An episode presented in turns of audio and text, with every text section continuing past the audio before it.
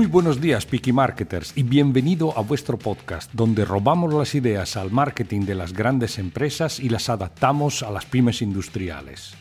Sería para nosotros un placer que te unieras a este selecto grupo y acompañarte 10-15 minutos mientras te diriges en coche al trabajo o mientras tomas el desayuno para hablar del marketing de todos, pero todos, hasta de los que piensan que aplicarlo en la propia empresa no vale la pena. Hemos hablado a menudo de las grandes diferencias que existen entre el marketing industrial y el marketing de gran consumo. En el marketing de gran consumo siempre se oye hablar de buyer persona y sus características. En el marketing industrial no es así, porque hay un grupo de compra con una serie de actores, a veces eh, todos concentrados en una persona o a veces en muchas personas. Eh, vamos a ver en este episodio y a conocer todos estos actores. Vemos entonces eh, lo que decíamos en la introducción, eh, cuáles son estos actores que influyen en el proceso de compra cuando hablamos de marketing industrial, de producto, servicio o maquinaria para el business to business, así dicho. Claro, eh, contrasta el hecho de que haya varios actores con el famoso e-commerce donde se habla del buyer persona, como hemos dicho, y entonces realmente me provoca un poco de, risa cuando algún experto me pregunta, ¿ma tu cliente qué edad tiene? ¿Cuánto es eh, su, cuál, es su estatus social? Eh, o sea, no tiene absolutamente nada que ver con el marketing industrial. En el marketing industrial eh, hay una grandísima diferencia que las compras se realizan por una cuestión, por una motivación racional y luego a veces eh, se le da una, una justificación irracional en el sentido de que muchas veces influye eh, bueno, en el 99% de las veces influyen un factor irracional que es la confianza en el vendedor que quiere vender el producto, servicio o maquinaria. En el marketing de gran consumo es exactamente al revés. Hay un impulso irracional a la compra de un producto al cual después cada uno intenta darle una motivación racional como me gustan estos zapatos, eh, los necesito porque hace frío, pero la realidad es que compras los zapatos porque te gustan y nada más. Así que a partir de esta enorme diferencia entre el marketing de gran consumo, el marketing industrial, el e-commerce y el e-connect que decimos nosotros, vamos a ver cuáles son estos actores eh, que participan en el grupo de compra. El primero, que hasta hoy ha sido el más importante, el más determinante, es el filtro. Puede parecer muy atrevido decir que la telefonista o la secretaria es la persona más importante en el grupo de compra, pero sepamos que es ella que nos abre la puerta o nos cierra el camino hacia la venta. Si ella no nos da acceso a comunicar con la persona adecuada, el proceso de venta no puede iniciar. Esta figura jerárquicamente a los niveles más bajos de la empresa tiene una importancia estratégica fundamental en términos de venta para el vendedor. Eh, la principal necesidad de esta figura es evitar de molestar a la persona que queremos alcanzar sin omitir una información que se podría considerar importante para la empresa. Es importante tener en nuestro bagaje básico de vendedores varias estrategias para poder superar el filtro. Una de estas actualmente es confiar en el marketing industrial, precisamente, o en el marketing digital, porque intentamos a través de la actividad online alcanzar esta persona sin tener que pasar por el filtro. ¿Cuántas veces hemos eh, visitado un cliente y nos hemos oído decir, eh, deje una tarjeta que le avisaré, en este momento no está disponible, está de viaje, deje la documentación, la llamaremos si estamos interesados. Esto es algo que hoy en día sucede cada día más, porque las empresas no tienen tiempo, no van a recibir a nadie si no tienen realmente una necesidad. Así que la única manera es intentar conseguir el contacto con la persona o interesarla a través de nuestra actividad online. Y aquí es obviamente muy importante saber que si eh, estás eh, en Internet, si estás online, existes. Si no estás, no existes. Así que eh, es importante tenerlo presente, sobre todo de aquí al futuro. la venta tradicional con la necesidad de eh, pasar el filtro, ahora es una partida que se juega online y ya no se, no se juega offline. El vendedor además tiene que dedicarse a los clientes que tiene cualificado alto, no a, buscar nuevos clientes. Ahora hay nuevos sistemas. ¿no? Quizás el nuevo filtro es el actor número dos que yo llamo el machaca. O sea, no quiere, no quiere ser un término despectivo, pero existe a veces una figura que simplemente está recopilando información para instruir un proceso de compra. En realidad, este podría este, justamente considerarse como un segundo filtro, porque si él mira en Internet buscando información, ve nuestra página web y no le gusta, pasa. Eh, si no le interesa lo que hemos puesto en la página web, si no es algo que él considera relevante para su búsqueda, no existimos, pasamos. Así que es importante no solo estar presente eh, en Internet, tener una estrategia online, sino eh, también tener presente a quién queremos interesar, porque de allí depende la posibilidad de que nos llamen para el proyecto o no. Otro instrumento fundamental es eh, para el vendedor y para la empresa un abanico de posibilidades para transmitir la información que queremos enviar con claridad, contundencia, sin dispersiones, evidenciando realmente los beneficios de nuestra oferta. Y a veces no es la página web, puede ser un documento, puede ser un vídeo, puede ser una presentación, así que hay que eh, buscar todas las maneras de eh, comunicar los beneficios de nuestra oferta a través de la red online. Es importante resaltar también que la principal necesidad de la figura, de, este, de, esta figura que hemos definido el machaca, es ofrecer una información detallada y completa, pero sobre todo pertinente a su directo superior.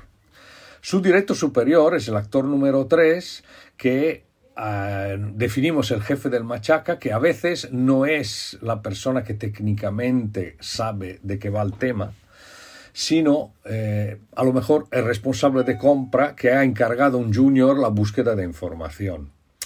Eh, esta persona en realidad mm, no, no influye luego en el proceso de venta, sino por el hecho de que tiene que transmitir toda la información que ha recibido y que la haya entendido bien para transmitirla eh, con propiedad. Así que cuanto mejor está preparada la información, la técnica, el detalle de una oferta o, la presentación de una solución, eh, menos posibilidades tenemos que eh, el mensaje se extravie o se modifique antes de llegar a la persona que realmente luego determina si técnicamente nuestra propuesta es válida o no.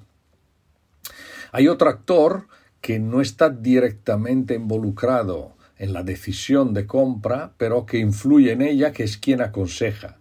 Sucede que el producto o servicio objeto del proceso de compra a veces no es estratégico para la empresa o involucra un proceso paralelo al normal proceso de producción y el responsable consulta a un proveedor actual, un consultor externo, un ingeniero de la empresa que realiza una reestructuración, a veces a otro emprendedor amigo de la zona que ya actúa en esa área o que ya usa nuestro producto, en general una persona externa para pedirle un consejo, una sugerencia sobre lo que tiene que comprar.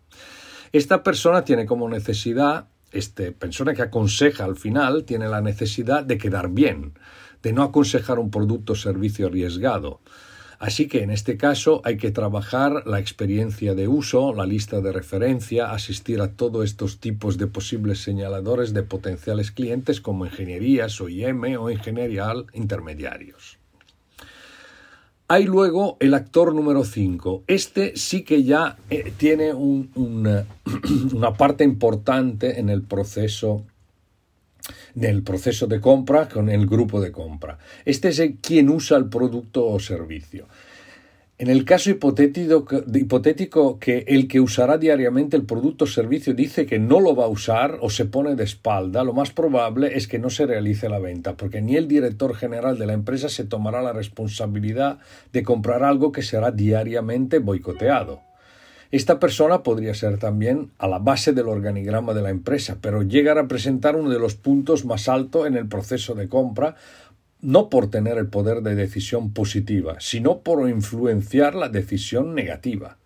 Esta figura aprecia argumentos que no tienen nada que ver con la rentabilidad económica, sino, por ejemplo, la facilidad de uso, la reducción de esfuerzo, la ergonomía, la mayor rapidez en las operaciones, en la información profesional que tenemos que, realizar, tenemos también que tener en cuenta los beneficios hacia estos elementos, hacia el usuario del producto. Luego hay quien paga, porque a veces quien paga no es quien decide. Normalmente, una vez decidido técnicamente cuál es la solución, su coste y su forma de pago, a la merced del director, seremos a la merced del director administrativo, jefe de compra o ambos. A estas figuras se atribuye la mansión de dar el último giro de tuerca para apretar al máximo y obtener el máximo beneficio monetario y financiero. A esta persona lo único que le importa es obtener las mejores, las mejores condiciones, el máximo descuento, el plazo más largo posible de pago. Hay que estructurar bien la oferta vinculando siempre todas las condiciones de venta y evitar que cada una de ellas represente un motivo de negociación. Para esto hay técnicas y ejemplos de conducción de cierres de operaciones. El último, y obviamente al final más importante, es quien decide.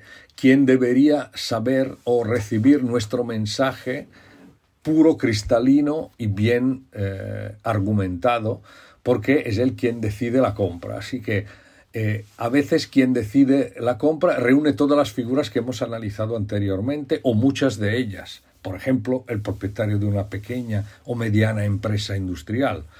Y de todas formas es la única figura que siempre tiene que existir, porque siempre hay quien toma la última, quien da la última palabra en el asunto. Su principal necesidad es maximizar el beneficio para la empresa en todos los sentidos. Así que nuestra estrategia de comunicación tiene siempre que considerar que el objetivo principal del mensaje es quien decide. Y si tenemos una estrategia online, esa comunicación tiene como objetivo el ordenador de esa persona. El proceso decisional ha sido objeto de profundo estudio psicológico para dar indicaciones sobre el comportamiento del consumidor. Hay muchas fuerzas que afectan el, comportamiento de compra y muchos estudios que hablan de las fuerzas internas, las necesidades personales, eh, las necesidades de minimizar riesgo, eh, eh, personalidad de las personas, aprendizaje, proceso de pensamiento asociativo, bueno, muchas, muchas, muchos estudios. Evidentemente, todos relacionados con la compra del consumidor final, del buyer persona. ¿Por qué? Porque estos estudios costan mucho dinero y solo las grandes empresas pueden permitirse pagárselo. La pequeña y mediana empresa industrial eh, no tiene esta opción, pero sí que podemos saber lo que compra el cliente. Así que lo que compra el cliente de producto industrial es el corazón de la oferta que son los beneficios, los beneficios del producto para un determinado nicho de mercado. Luego, eh, el producto formal, o sea, lo que representa la marca, el modelo, las opciones, las características técnicas. Pero esto ya se puede solo adquirir con el tiempo. Y luego el valor añadido, o sea, el servicio, la instalación, el crédito, las reparaciones, la garantía, que muchas veces tienen un protagonismo superior, mm, aún superior a las características técnicas o, o representan los beneficios reales de la oferta. Para analizar cómo compran los clientes potenciales en la industria de gran consumo, se llevan a cabo pruebas psicológicas. Para el B2B se ha profundizado muy poco, porque el tema es demasiado complejo. Eh, porque hay las mismas características emocionales de compra que influencian las personas, se añaden intereses personales y relaciones entre los miembros del grupo de compra que pueden ser compuestos por una persona o muchas. De hecho, aunque, aunque, haya una sola persona que recupere varias funciones en el grupo de compra, podemos siempre identificar en ellos sensibilidades muy diferentes con exigencias muy dispares según la posición ocupada. Para más información y para un curso sobre estas técnicas de ventas o producción de documentación profesional, podéis siempre enviarnos un email que se ve en la carátula del podcast info@fabiodance.com. Todos estos conceptos y mucho más los vemos, los vamos explicando en nuestro podcast de los Picky Marketers y espero que te unas a nosotros, que te apunte a nuestro podcast y te avisamos para la próxima entrega.